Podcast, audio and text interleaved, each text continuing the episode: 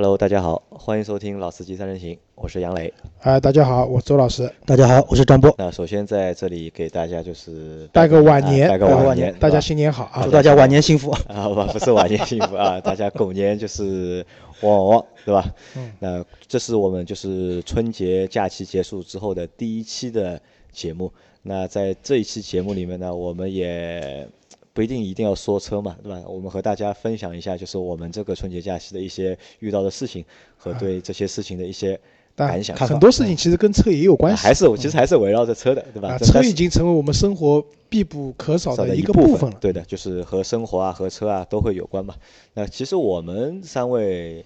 也都是到了一个相对来说比较大的一个年纪了吧，对吧？三我我小一点，我三十五，老周三十八，我略老，我略老张，张波四十，对吧？其实对我们来说，其实过年从小到现在，你们觉得这个年过得还有意思吗？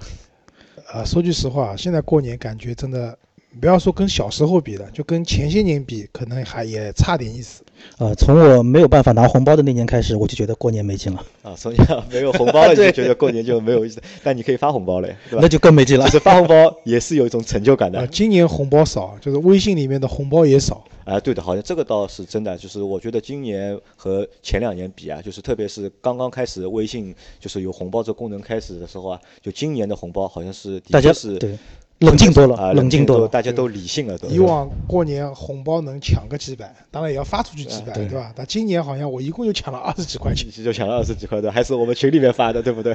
啊、好像不是的，群里面那个发的我只抢到了一块多。一块多，因为我在我们过年期间，我在群里发过大概四次吧，四次也不到五次红包嘛，我是定额的嘛，就是每个人是一次红包是五十个嘛，然后是一点八八元和二点八八元的，对吧？也主要也是因为我的这个微信余额里面钱包里也没也有也就这么多了。嗯、对， 所以发红包发的也比较少。不过确实啊，好像我印象里，我去年也差不多抢了有三四百，这这今年好像对也就差不多三十块钱。呃，过年呢，我们是可能意识差一点，但是小孩子蛮开心的。啊，小就朋友还是是开心嘛，因为是对小朋友来说，过年还是就买新衣服、新衣服啊，新玩具啊，拿压岁钱啊，对吧？到处玩啊，其实还是不错的，还是。啊、对的，那然后很多小朋友寒假作业也没做 完，最后两天在突击完成。这个我觉得是从小到大的一个传承。啊、这个我要表扬一下我儿子啊，就是在小年夜那天，嗯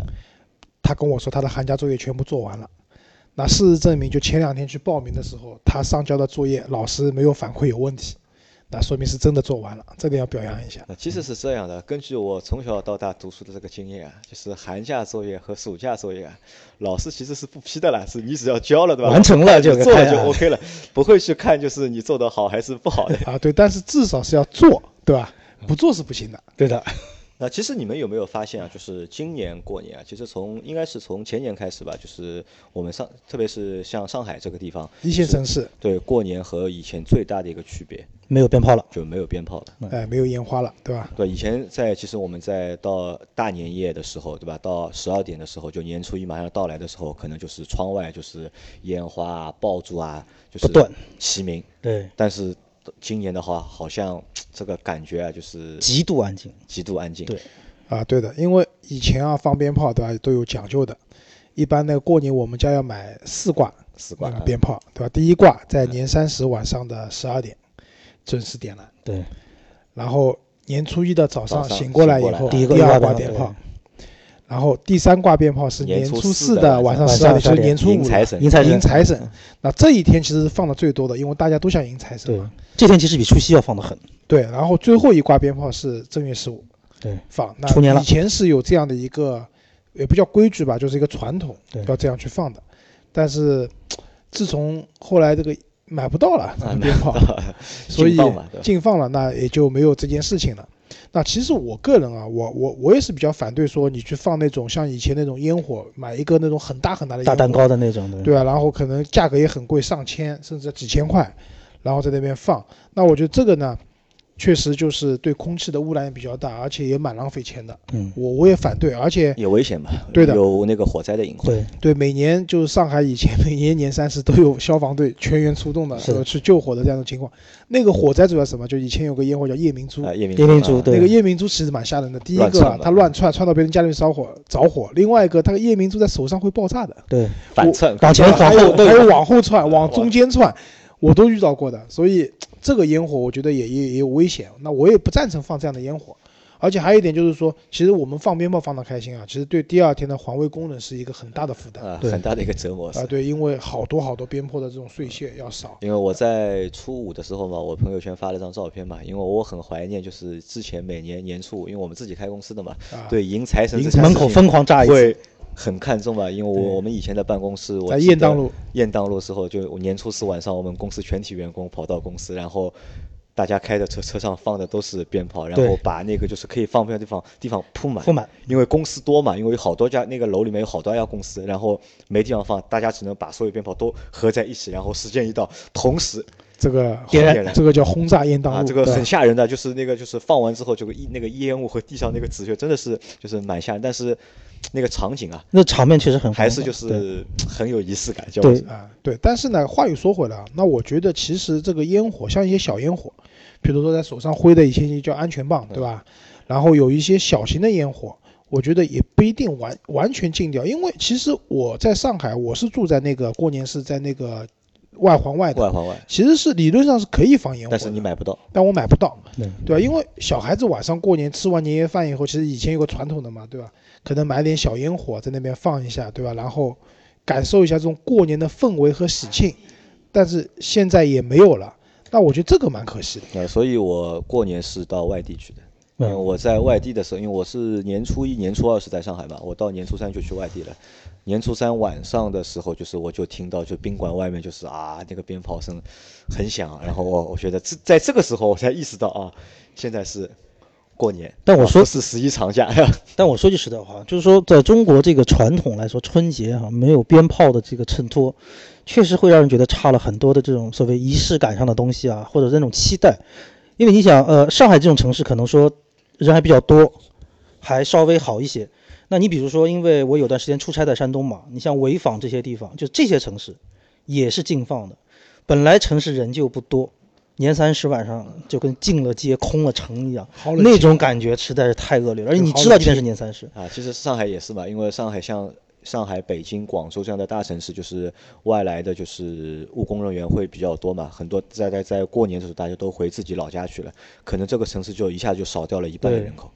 啊，所对，以我是觉得有没有可能啊，也是，比如说在城市的每一些就设置一些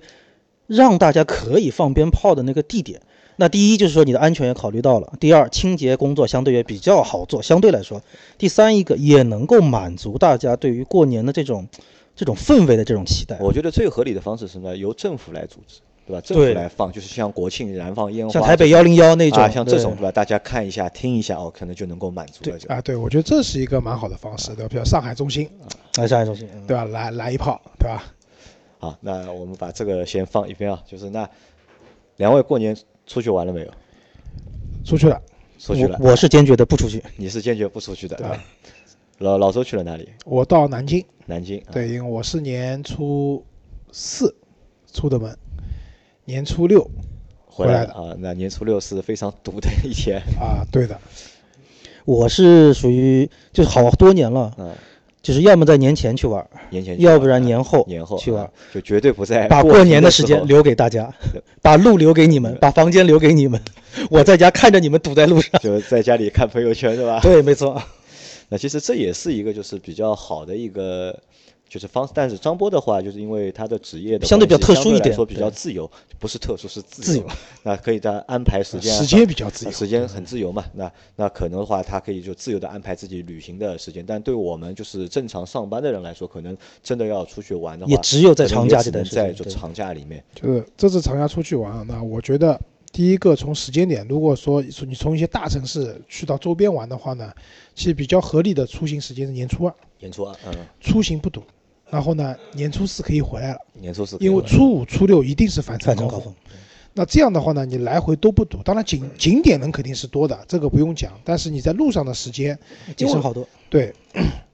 那第二个呢，就是因为我们现在大家都用手机导航嘛，现在手机导航都很厉害的，你可以规规避拥堵啊，怎么样？我年初六从南京回来的时候，他其实给了我一条路线是绕路的，大概绕一共一共三百多公里嘛，他大概让我绕七十几公里的路，但是呢，它显示是不堵车的，但是我因为想就是去那个沪宁高速上的服务区买点东西，去梅村就无锡那边买点东西，然后我还是坚决走了沪宁高速，但是好痛苦。啊，堵死对吧？就是堵死呢倒也不至于，但是有几个问题啊，一个是你可能顺畅的开个两三公里路以后，接下来就是一段五六公里的拥堵，拥堵，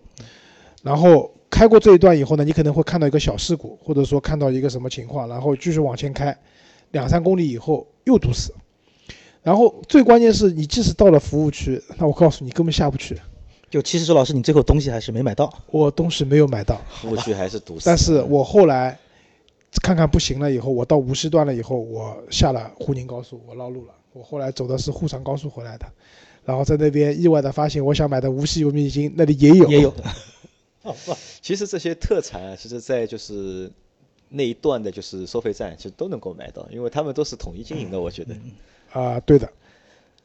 然后就是还有过年出去玩的话呢，就是你去一些景点啊，我觉得也可以就是错高峰。打个比方讲，我这次去南京，第一天的南京，第二天去了汤山嘛。汤山大家知道，南京那边就主要是泡温温泉泉。那我在酒店办了入住以后呢，因为温泉就在酒店酒店里面嘛，我没有选择在白天去泡，因为它这个温泉其实是除了对酒店住客开放以外，它其实对呃外面的就散客也是开放的。嗯，那你白天的时候，你会看到宾馆里面好多车，其实都是别人开车过来泡温泉，开完以后就回去了。嗯但它温泉可以开到晚上十点半吧，好像十一点半就。你说晚上去泡温泉。然后我对吧是晚就是下午去那个就是宾馆附近的一个奥特莱斯逛了一圈，然后晚上回到宾馆以后八点半去泡的温泉。那那个时候其实温泉里面的人已经很少就了。很少了，就不会有那种下饺子的场景了。啊，因为晚上比较冷嘛。对，因为南京这个就是汤山泡温泉，我也是第一次去，或者说周老师也比较土，也没有泡过正宗的温泉，那这次算第一次了。那因为带着孩子嘛，其实因为儿子因为大了十岁多了，其实没问题。但是带着女儿去的话，因为才一岁多，是有问题的。因为你去那个室外的那个温还泉 会的比话，较冷。太冷了，因为在嗯水里面肯定是绝对暖和的，但是你在走的那个路上的话就太冷了，所以我们也很遗憾，我室外我们就泡了一个有小鱼的一个那个鱼疗池，那个因为里面有小鱼游来游去嘛，蛮好玩的。但是再往上面走，据说还有二十几个温泉，对，太冷了没上哦去。都都太冷了就没有上去，所以我跟我老婆讲，以后我们准备自己去玩一次。其实周老师，你晚上去泡温泉这个选择是对的。我就是给大家一个建议啊，如果大家以后就是去外面泡温泉的话，就尽量选择晚上。就为排什么毒是吧？不是排毒，为什么选晚上呢？因为其实中国的温泉啊相对来说这个卫生情况啊都比较差。嗯你白天看呢，我告诉你，你看了之后你你都不好，你都不好不想下去。但晚上呢，就是看不清楚，就 容易眼下不去见为净对吧是吧眼不见为净，对吧？啊，那那不是，那其实那你照你这么讲，应该早上一早去泡，为什么？头就是泡水干净是吧？他们那边的水就是室室外我不知道，因为室外那个好像天然的泉水我不知道。它室内的池子的水的话是晚上换水，晚上放水的晚上对换嗯对，早上一早去的话会比较干净。那我是初三去了泰州嘛，去到了一个就是四线城市吧，这个应该算我去到了一个四线城市下面的一个小的，应该那个算县城不不算县城，应该算一个市区吧，应该区算、啊算那个城市的那个一个区，去了江堰嘛，然后在那里待了就是三天。那待了三天，我是初三去的，然后初五晚上吃完晚饭八点半回上海的，就往上海赶，大概两百六十公里的路，我开了将近五个小时。那太其恐实怖了也是蛮崩溃的一件事情，也是堵嘛，而且也是绕了路了。我是在就是江阴那一段，江阴大桥那一段，因为特别堵嘛，我是走就是我横穿了江阴市，就是以时速大概四十公里也不到三十公里的这个速度，就是很花了将近一个小时，就横嗯穿穿过了、就市是、区，横穿了江阴市，然后在江江阴大桥下面再继续堵了大概将近一个多小时，才上了就是江阴大桥。对，是所以说这是为什么？我是那可能也像就刚才周老师在说，我的时间可能是比较自由，所以我能选择错开这个时间。但真心说实话，是前几年把自己搞怕了。所以其实怕了对吧对，其实在我现在有这么自由的工作时间前几年那个阶段，我可能情愿就是平时也没有办法出去玩嘛，那我情愿过年也不出去玩，或者最多就像周老师说的，周二走一个上海周边的城市去跑一跑就算了，因为我真的是看到堵车实在是害怕。对，宁愿开六个小时，也不愿意堵四个小时，对吧？没错。所以这个体力上的分配啊，因为大家有些人会觉得，可能不会开车的朋友会说，哎，你们不开车累什么？或者开车也很轻松。真的跟大家说，堵在那边，车动不了，但是你又要全神贯注关注前方这个情况，啊是很累，这个时候这个很是累太啊折磨人了，绝对比开车更累人。只有坐的人可能相对来说还好一点，他可以打瞌开睡睡觉，对你没开的办人法。来说是一个折磨啊。这这所以啊，就现在有些车啊，就是他们的那个自适应巡航啊已经可以做到拥堵状态下自动那个低啊速跟车对吧？就是自动停下，对然后启动跟车。那我觉得这个功能啊，还蛮实用，要比我们现在讲的那些所谓的自动驾驶更靠谱一些，因为它速度低嘛，就算就算出意外，它也不会有致命性的这种事故。对，然后低速下面，如果说你可以不用自己踩刹车油门了，啊、这个想想，当时我在堵车的时候就想，要是我的车有这个功能就好了。啊，对的。其实我们很多时候对自动驾驶的这个东西啊，就是很不屑嘛，对吧？觉得这个东西没有什么太大的一个必要。但是在 这种路况、这种情况下面，可能就会开始觉得哦，如果有这个功能的话，那会多好啊！对，就跟当年的那个定速巡航功能一样，很多人觉得鸡肋，真的上高速了，觉得用用其实还是挺舒服的。定速巡航，我到到现在我都觉得挺鸡肋的，你还用了什么，因为不带那个就是就是不是 ACC 自适的啊自适应的巡航，对吧？啊，那那就一般的定速巡航只比杨磊那个宝骏七三零不带刹车的巡航好一点。呃这个呢，我觉得是什么呢？就定速巡航对我来说好处在哪里呢？就不超速，对，因为开高速嘛，有时候你开着开着啊，你自很自然而容易然一脚会油就上去了。会超速嘛，但是定定速巡航的话呢，尽量可以让自己就不超速，我就直接设在一百二十嘛。对那这样的话就开起来比较放心，安全一点，不容易违章嘛。啊，对，那我所问以基本就这个作用。啊，那我问两位啊，就是你们两位就是有没有看春晚的习惯？曾经有，曾经有，曾经有啊，哎，在我年轻的时候年有。轻的时候， 那现在看吧，我看的，我你看的，看的，老周看的对吧？但我看就是很随便的看看，就是可能一边在玩手机，然后可能一边在逗女儿，然后我主要是听春晚，耳朵听一下嗯，然后可能感兴趣的节目会撩一眼。那我周是不看的对吧？我其实看，我印象中我看的最后一届春晚就是那个时候，那个叫赵丽蓉，赵丽蓉啊，那哦那很好早了，就是好好早。多年前，从她往嗯后，好像也就是郭德纲上春晚那一次，我还特地守了看了一看下了，看了一下，然后几乎就没怎么说正经的从头看到尾了。啊，因为我其实我也是，我大概已经连续六年吧，我应该连续六年没有看过春晚的直播了。我都是第二天初一的时候要看白个重天播再看一遍重播，因为我觉得我还是想看的，因为我我是因为什么？我是每年最近六年我都是年大年夜吃完年夜饭之后，我会去庙里面去烧香嗯去烧香，去抢那个头像头香嘛，啊，那我和你和你们说一下，今年就是烧香的这个事情也蛮奇葩的，因为我们一直去的那个庙啊是在一座山的上面，然后那这个山呢现在在下面在搞就是那个旅游吧，就是造了很多酒店，那些酒店正在造，然后山的路都被重新都推掉了，重新再造，然后路况极差。那天我们去的时候呢，就是因为指示牌也做的不好，在山上迷路了，就开着开着就迷 路了，开错车了，然后把车开到工地去了。就工地的路都是不平的嘛，然后都是都是泥坑，都是。还好那天就开了一辆，我们开了一辆 Q 五，算个 SUV 嘛，就底盘相对来说高一点，还好一点。底盘高还是有然后用的我们啊，带头的那辆车是辆奔驰的 C 两百，好吧？哦，他那个车开的就我们跟在他后面就看着这个这个难受啊，就是那个车就是像在海里面翻一样，就是上上下下，上上下下，上上下下。哎，最近不是有个舞蹈很火吗？海藻，海藻，还早啊！哦， 这个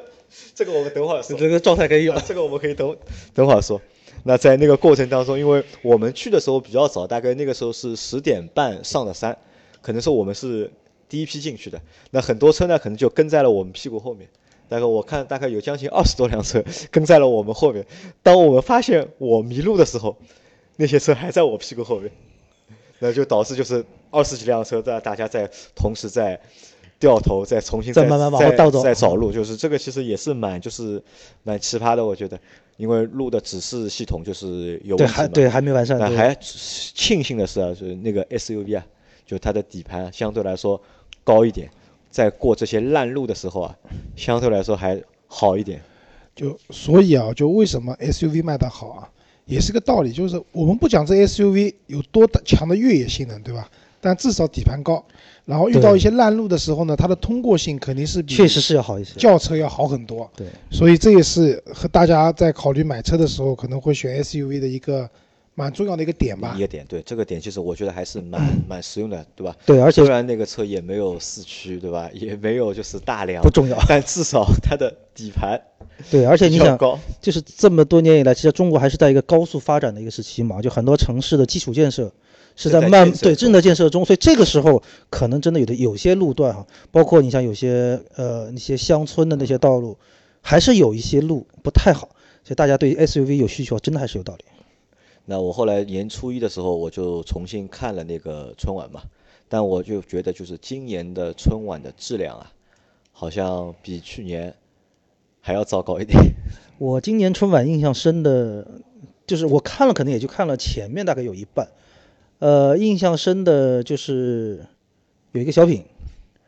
那个教练车啊，教练车啊，就是那个蔡明和啊潘，长江、对，这是一个吧对。然那后这个是，其实这个我觉得我们也可以说一下，就是你看六十岁学车，你们觉得合理不合理？我觉得、呃、合理还是合理的吧，但是真的有没有这个必要，我觉得还是要探讨一下的。我倒是觉得说，呃，其实啊，你跟可能就是呃，现在那些父母啊，因为年轻的时候也没有这个条件，那你说现在时间也有了，然后呢，钱呢也不是说太紧张，那买辆车，两个人出去自驾啊跑跑，退休了，对有车我觉子得开我觉得蛮好啊。其实是蛮好，但是呢，有一个问题是，其实我不赞成那么大年龄的人学车，为什么？你像我父亲，我父亲是从二十多岁就会开车，而且那时候经常也在国外开车，开到今天，我已经觉得他的反应在路上的反应跟早几年不一样了，明显是慢了，而且这个还是老司机。那你如果是个新司机的话，反应一定会更慢，这是必然的。另外一个就是中国的道路环境太复杂了。太复杂，就是说白了，就是不讲规矩的人太多。那对于老年人驾车来说，他的反应本来就慢。二一个开车又是一个熟练工，他们又没有太多的时间说是去磨这个车技。那尤其说自驾的时间点，往往可能都会说是这些比较天气暖和一些的，也算是一个旅游旺季的时候，路上车可能也会比较多。那在这个情况下，你一个老年驾驶新手，我真的觉得其实是一个不太好的事情吧，可能会比女司机更糟糕一可点。能更危险一些。啊、其实我爸在五十几岁的时候，可能五十五考虑六岁过的要时去学候，车啊没有，我怂恿过他，我说你要不学个车，对吧？那个时候家里面两台车，但是他说算了，他说，因为我爸其实对开车这件事情，因为他年轻时候开摩托车嘛，他有摩托车驾照的，就他对这种开车我觉得应该不难，啊应该他比就较好学。我觉对得理论上上来手说很快的，应该。他，但是他后来主要是当时我妈反对，说年龄大了，觉得不安危险全，对吧？嗯怕出事儿，对吧？然后呢，就不是歧视老年朋友啊，就是因为就像张波讲的，如果你是年轻就开车了，那你到这个时候其实你是很熟练的，那你你相对来说你的反应变慢了以后，你但可至以少基本的没有问对题。对，你可能可以，比如说年轻开的比较快的，我现在开的稍微慢一点，但也不能太慢，以这些方式去弥补你的对反应的问题。但是、呃我们以前小区对吧，有好几个就是可能在六十岁之前学的车的老人，那几种情况，一种是他学完车以后，他儿子带他开车出去开过两次以后，我再也没见过他开车。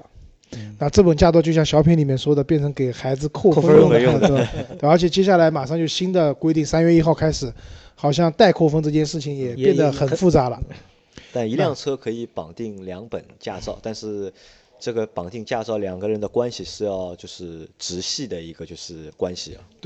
然后呢，还有一个就是有个老老年的阿姨，对吧？她那个时候学完车以后买了一辆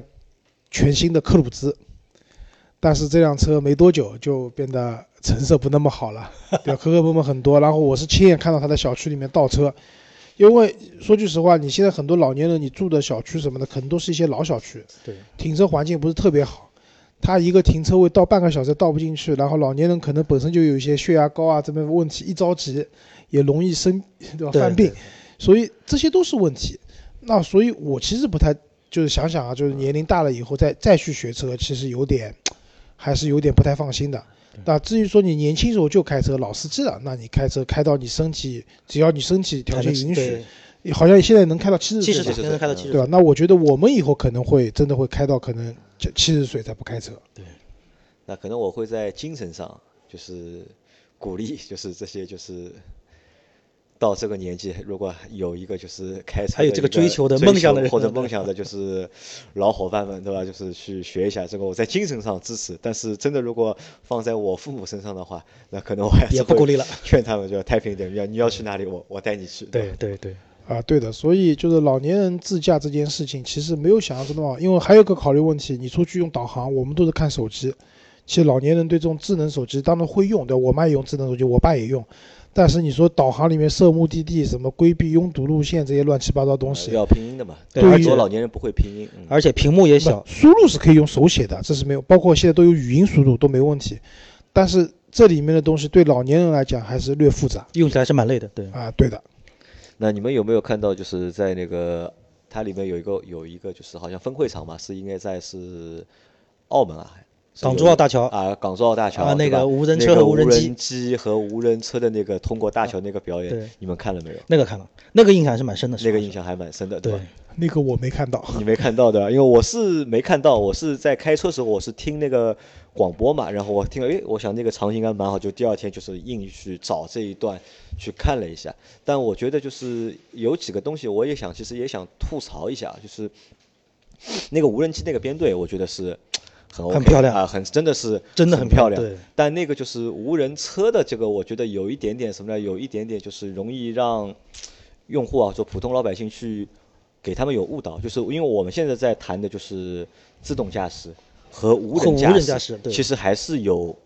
有区别的，对吧？因为可能就是现在那个就是春晚上用的那套车嘛，那个车应该是比亚迪的秦吧，合着那个就是百度百度的的系统那个无人驾驶系系统统嘛，对对吧？因为其实百度在开发的也是一个就是自动驾驶的系统，但是如果你在表演的时候，你在主驾驶位上，如果你不放人没有的话人对就是给大家感觉就是一个无人驾驶的一个感觉。那可能我们离无人驾驶还是有还区别比较远，甚至连自动驾驶都对我还有们一很长的一段路要走。对 L 五级别的自动驾驶到现在都没有一一款产品能真正做到这样程度，那无人驾驶就更远了。对，更多的可能也只是说来来展现一下国力这样一个事情，可能这个可能我觉得我不觉得是展现国力，还是可能是什么呢？就是因为我想想这个节目都是有厂商来赞助了啊才、才会有这样一个节目，因为这个是春晚必因为须这有个的。因为这个节目本身其实没有没有什么太大的意义嘛，对吧？但是可能就硬要去硬植入这个东西，可能还是就是厂商。百度也好，或者比亚迪也好，或者那些无人机的厂商也好，就是可能还是为了去，呃，秀技术，可能但秀技术过程当中，可能要去给老百姓有一个概念，对吧？就是无人驾驶啊，我搞得定啊，怎么样啊？好吧，那其实这个其实我觉得就是还是我们要去理性的去看待这个东西，对吧？不要觉得哦这个东西已经很成熟了哦很牛逼了，其实不是的。我觉得离成熟很长一段路要走还有很长一段路要去走。啊但是这个我还是认为是一个趋势，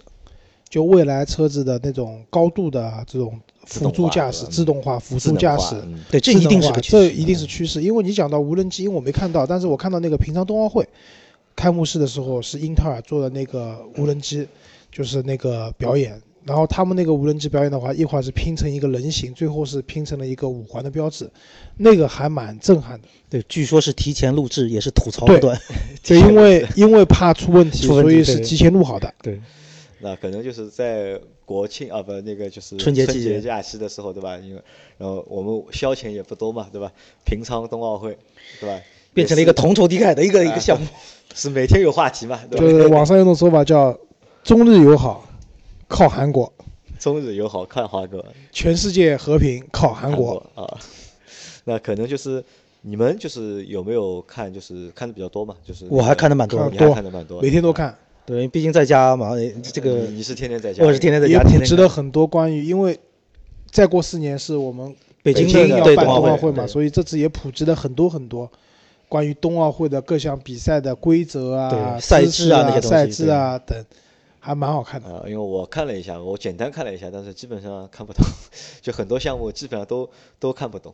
那可能就是我觉得，就冬奥会的项目啊，对普通的就是老百姓来说，就是还是对接触的不多还蛮陌生的。我觉得对我们平时看的比较多的，比如说花样滑冰，花靶，哎，对，花滑比较对吧，啊多，花样滑冰这个它是直接是而且纯还粹是有观赏性的，对，还有冰舞，就就是跟花样滑冰不一样，它难度没那么大，但是要求两个人表现得更漂亮的对这个舞蹈，对吧？冰舞，这个看比较多。我个人比较喜欢看冰壶，冰壶啊，对吧？冰壶我觉得是一个很有意思的项目，对，它是有智力，就非常啊考验对这个战考验术的。战术，然团后队你配最后合投对递的准确性。各方面，那我本来觉得我们中国的这个那些姑娘们已经很强大了，今年，嗯今但是年看到和高手的之间的对比，那还是差点意思。我看俄罗斯女冰壶队的那些女孩子都非常的漂亮，哦，那你要看，你要说那个，其实咱们说，呃，短道速滑也嗯好，花滑也好，包括几乎来说，你像俄罗斯、白俄罗斯那些姑娘们的身材、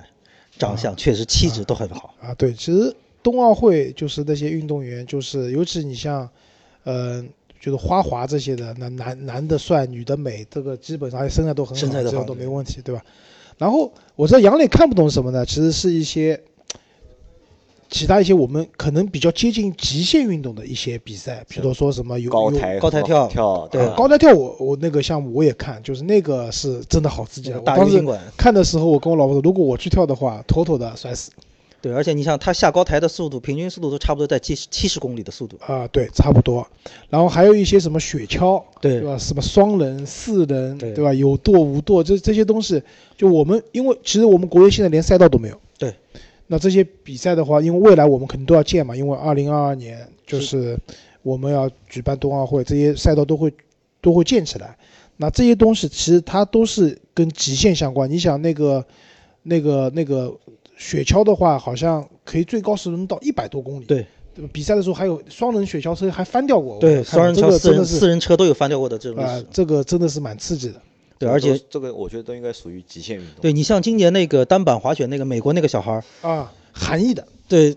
他就属于那个你，咱们就反过来说，像这种孩子，几乎来说，在非冬季或者在非训练期间，平时就是玩滑板、玩单排，但是你要到这个冬季项目了，他就是这个单板滑雪，啊、所以他对整个状态很轻松，完全不像感觉，就他出来的表现给我们感觉就是在看那种极限赛的那种状态。这个有一句讲一句啊，这个韩裔的美国姑娘，人家是靠实力拿的冠军，对，这这这不容易，不然容后易。男的那个肖恩怀特，对，对吧？真的非常厉害啊，连续做两组一四四零，这个基本上没有人可以做到而，且你看他很轻松，玩什么啊的对非非常轻松对，对。然后还有一个项目是那个冬季两项，就打枪的。打动这两项对，对这个项目，我觉得是也是就是选手真的好厉害，就是因为他们在滑雪的过程中，到他们那个射击点的时候，他们这个时候平均的心率都要超过一百八十条。对这个项目原来是从那个军方的那些训练项目里面脱颖而出的。哦，不是，这个项目铁是人其实三是项吧，应该不是冬季两项最早的来源是他们那个北欧人打猎，打猎啊，就是滑着雪出去打猎，然后是从这个演变过来的演变过来的对的，然后他们那个打枪的话是分站姿和卧姿坐嘛，姿，对其实就卧姿的话，就是就站姿还好一点，因为你没有那么稳定的话，它的靶离你还近一点，靶心也大。其实卧姿的话，它那个靶心和我们奥奥运会上看到那种什么五十米气步枪没有太大区别的，他们基本上都要打到八环左右的这样的一个水平才能击中靶心。对，而且它才能完是成它是全户外有风的这种情况啊下，对跟的室内又不一样，对的，背着枪滑雪，这个我觉得很帅，而且对这个项目真的也很难。对非常考验毅力啊、体力啊啊，对都非常的考验。啊，那除了看冬奥会对吧？还有在春节里面，你们还有别的其他的消遣吗？看电影，看电看影电影啊这是春节档电影还蛮多的。啊，而最且出名、最火爆、最帅的而且就是《今红海年行动春节的就是电影的票房，就是春节期间的票房又创了就是》记录，票房的记录。你们看了几部？我看两部啊，我也你看看了两两部部，老周看的是哪两部？有一部和张波重叠的《红海行动》，这红是海可行动能大家都啊看的一部。对红另海外行动》是黑马，是这这是属就是那个春节档期的黑马吧黑？马对，对，还有一部是那个《唐人街探案唐人街探案二啊》，而且这部是先看的。其实那个时候都不知道有《红海行动》这部电影，是看了很多的那个推荐，然后再去看的。因为《红海行动》之前的就是推广做的比较少嘛，都是《捉妖记二》啊和那个就是《唐人街探案二》，这就是都是他们的广告嘛。对，所以《红海行动》就其实票房肯定是比不过《战狼二》的，但是这个其中有很大原因是营销没有赞朗拉啊影做响得好对。没有想让他做得好。那张波看的另外一部是什么？呃，我看了另外一部，因为我是德云社的这个顽强粉丝，啊，所以他们的今年一部叫《祖宗十九代》，我去啊看了是一钢下丝对吧？钢丝钢丝。 祖宗十九代，祖好宗看十不好看？嗯，怎么说呢？就是对于一个熟悉德云社的人来说，哈，就是它里面很多桥段，也就是在平时的相一声些里相声面小段里会面体反正都现有的的，嗯，对，所以说惊喜不多，但是呢，还是有不少笑点。对于打发时间，就对春节这样一个时间无事可干的人来说，打发时间消磨一下还是可以。因为其实我也算一个就是郭德纲的迷嘛，就是郭德纲他们拍的所有的电影我也都基看本上都过看过对但基本上我觉得就是就是德云社他们拍的电影，就是那个水平啊，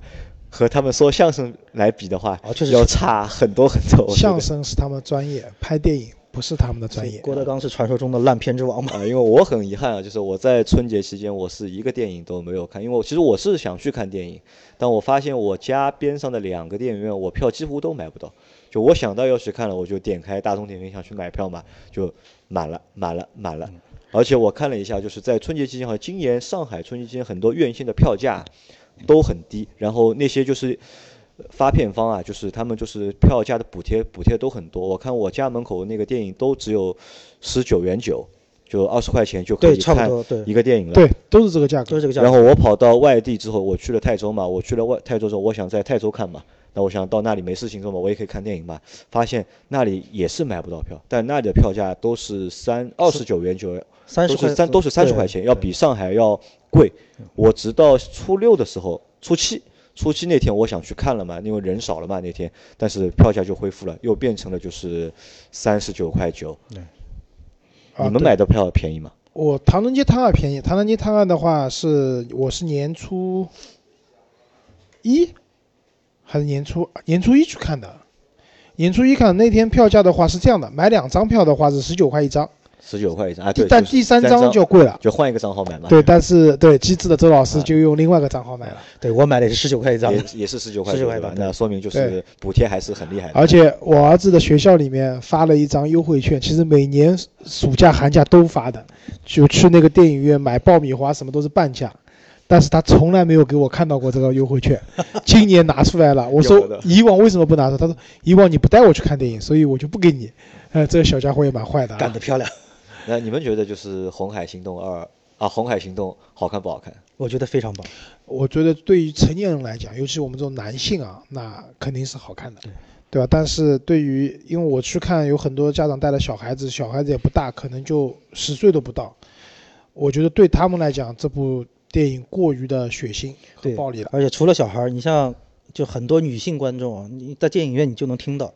说这个哦，这这个这个太血腥了，哦，这个有点接受不了。啊，因为这个片子好像它的最大的一个卖点就是对战争的场景一个真实的一很真个实还原对。啊、对，因为我们其实国内也喊了很多年了关于电影分级这样一件事情，但是这件事情，就是以前我记得有一部什么电影我忘了，就是电影院里面有告示是说，如果是带未成年儿童看的话，就是建议要有成年人陪护、监护人陪护。好像不是建集议集结号吧，好像还是那一个。啊、我忘了，就是以前有，但这也只是一个院方的建议，院方的建议而不对是说一个国规家定。的一个一个对，嗯，那从爱国主义教育来讲，那《红海行动》无疑是一部非常非好常好的的电电影，对吧？主旋律主旋律的这样一部电因影，为你们都看过《战狼二》嘛，就是你们觉得是《红海行动》好看还是《战狼二》好看？呃，《战狼二》是吴京的一个个人表演吧，我觉得对，对吧？我不能说《战狼二》不好看，因为我觉得也蛮好看的，但是他这个个人表演就更多的是说，呃，不够真实，个人英雄主义对，他对个人英雄主义的这个就刻呃画就很到位，里面有一 个夸张了一点，对吧？就桥段我是一直不能理解，就是那个海军军舰上面不是放发导弹嘛，然后去炸那个仓库嘛，为什么这个导无差别的攻击这些导弹好像认识的一样，就只炸了坏人，好人一个都没炸到？那我觉得这个就是一个相对来说不是特别真实的，但是呢，我觉得就是两部电影的结尾都很有意思对。呃，吴京的这部电影的结尾是他们举着那个五星红旗嗯跨过他们的交战区，哦对对吧？那这个是证明我们国家的，就是真的是国力有一定嗯的，就是世界上有很好的地位。然后那些不管他们是叛军也好，还是政府军也好，看到中国人来了，对吧？放你们走，嗯对吧？然后《红海行动二》的话，它最后结尾是军舰的南海，在南海对，对吧？他又跟你说这里是中国的领海，对吧？请就是驶离驶离海驶离区，驶嗯离我们的海区，对吧？这个其实就是之前的南海的争端嘛。那我觉得结尾都挺有意思的，都就很是让燃大对家吧都很燃，对吧？呃，但是呢，就整个从就战斗场面来讲啊，就是其实就是以前我们看很多就是电视，就是比如说不讲手撕鬼子这种，对吧？就很多电视有可能有人中枪了以后，就感觉都没什么的，对吧？中一枪以后手上挨了一枪没关系，继续战斗。啊，其实真的战争中根本就不是这样的。你看《红海行动》里面就是石头的脸被炸炸，就是被那个就是掉下来了一半，对吧？那还有一个就是另外一个人不是那个把手雷扔出去的时候，把手雷炸断了在空中对爆炸嗯，他其实的手就是被碎片打到了，对他直接一个手就没有了。其实战斗就是这样的，是很残酷的。对，其实红海行动啊，就是我们撇开它的所谓我们的正面或者这个爱国主义来说，其实红海行动是非常非常标准的一部商业战争大片。啊，对，就是不管它的，就是说你说制作也好，道具也好，整个的这个烟火特效，包括什么，大家就是说可以看，就是很多宣传的说，所有的这个电影的一些战术动作都是由蛟龙特战队的真实的队员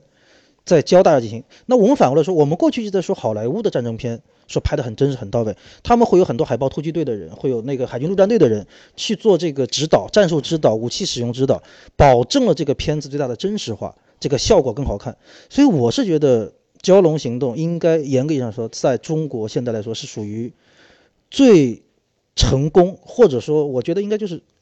可以算是一个教科书式的一个标杆一式的，本战对吧一这个一个个战争大片。这个就和刚才讲到的德云社相比，区别是林超贤是个好导演。我觉得好，对，他对的吧就是他是一个超级军事迷嘛，其实你们有没有觉得，就是我们的《红海行动》啊，和早年美国有部大片叫《拯救拯救大大兵兵瑞恩》，嗯其实有点有点像的包括和那个《黑鹰坠落》也有点像啊。对，《对黑鹰坠落》里面那个，就是我们知道，就毒刺对是直升飞机的克星，对，对啊吧？但是这一次我们看到毒刺就很亲切，为什么？因为最后我们他是那站在个我们这边对，的。那个那个那个女兵叫佟丽，我不佟知道丽她真名叫什么，就是她在里面叫佟丽，然后最后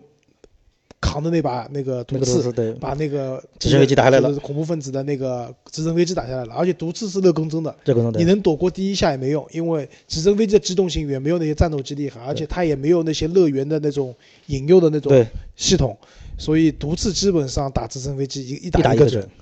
那你们再去看这部电影的时候，都带小孩了吧？我没有带，呃，你没没有有带带，对，我你也没有我带没有带那么血腥的电影肯定不因会为带我是对，也是前几天在网上看了很多评论，大家说这个片子可能血腥程度啊会比较高，所以我还是觉得孩子可能还是要避免一些啊这样太我过直觉接得刺你激的们镜还头。是就是两位都是非常理性的，就是爸 爸。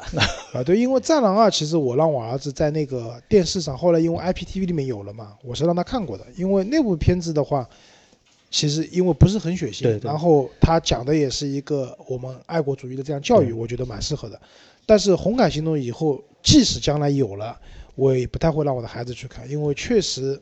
过于的血腥了。对，所以就像你刚才苏老师说的那个分级制度很重要，分级制度非常重要。但这个其实还是比较难吧，我觉得，因为分级本身就是要去鉴别，就是级别的话，就是当中有比较很大的就是弹性在里面。可能目前在中国的话，我觉得还是比较难实行分级制度，还是就得最简单的还是一刀切，对吧？就如果广电总局觉得你不行的话，就剪掉就不要上了，就不要可以了上对吧？对不要分级，反而就是会分出麻烦。对， 那我觉得就是在过年期间啊，就是看电影，对吧？也是一个我们就是比较大的一个娱乐。然后我在今年的过年里面，我还发现一件事情，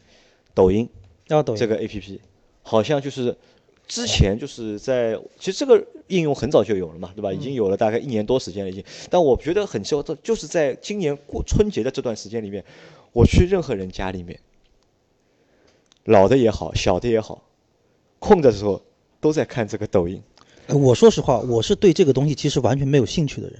就是我刚才竟然已经能说到那个海藻舞蹈，啊，海藻，嗯对吧？因为我不是属于那种就是非常愿意去跟这这种什么视频啊，这种短视嗯频，我真的不太愿意跟。本来觉得很 low 的，对吧？我不是觉得很，就就可能觉得说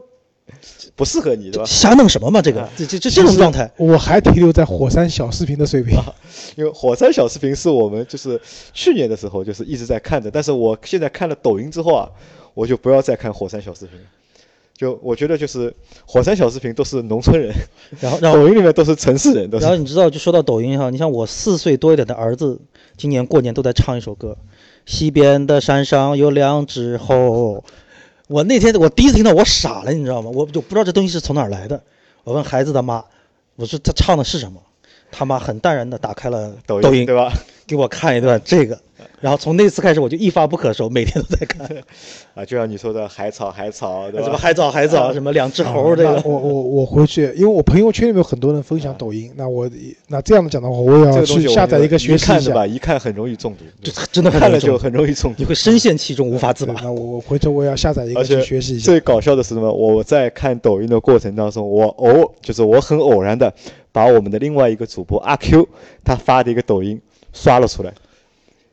我就我看到一个很帅的帅哥，对吧？在机场，对吧？穿的嘛也也蛮好看的，对吧？拿着个旅行包要要坐飞机出去旅行，对吧？搞得很有就是很有腔调的。结果我一就看看这个人好眼熟啊，在左看右看又想不起他是谁。我一看我操，这个原来就是我们阿 Q。然后你想年初五的时候大家迎财神嘛，我一个一个藏族的一个朋友，跟他媳妇儿，然后跟他妈、跟他儿子四个人。拍了一段视频放在朋友圈，我当时以为肯定祝大家这什么、什么招财进宝哦之类的嗯，打开一看，你知道我那个藏族朋友这个体重差不多接近得有两百多了吧？我觉得，一家四口在跳海藻，你知道我当时其实是崩溃的，就是这个状态，你知道吗。 啊，我觉得此处应该有一个 BGM，对吧？是这个，就是嗨上海嗨藻上海藻海嗨藻上这个音乐出出来一下，啊，这个我都不知道，我要回去看一啊下。周老师可以周老师要回去学习看一一下对吧？因为这个东西我，我我我敢保证，就是不看没什么，你一会看爱之上后他。马上中毒，你会包爱括上你老婆一起 中毒。然后我老婆今天还和我说，让我晚上早点回去。她说她选了一个，我们也要我录们也一去个，跳一 下，跳一个，对吧？好吧，那关于我们就是春节回来之后的第一期节目啊，这期节目有点长，就是超过了我们平时的就是三十分钟的一个时间。那这个也是应很多就是小伙伴的一个要求嘛，就很多小伙伴觉得我们有时候在说一些比较有意思的话题的时候啊，突然就说停了到三十分钟，要到时候周老师马上就来了一句啊，谢谢收听我们的节目。 对吧？大家都觉得不是很爽，那可能我们在今年的，就是在新的狗年的节目里面呢，我们会把那些就是如果我们觉得这个话题能够说的时间比较长、有意思的话，那我们就尽量把这个话题稍微延长说一下嗯的长一点，让大家能够听的就是过瘾，对吧？可能我们说的东西不是水准啊，不是太高，或者水平不是太好，那量多给点，对吧？好，让大家听得过瘾。啊，让大家听了过瘾，对吧？然后如果大家开心，那我们也开心。开心那对然后我们的大家还是我还是让大家去加我们那个就是用户的那个互动的群嘛，对吧？关注我们的那个公众账号就可以来加我们的群。那在我们的群里面，我们也可以和大家有各种各样的交流。互动和交流。好，那这期节目可以结束了。好，那这期节目就到这里，大家好要再见再了。次祝大家新年快乐好，啊！再次祝大家新年快乐，新年快乐健康，恭喜发财，好，谢谢，再见。大家再见。再见。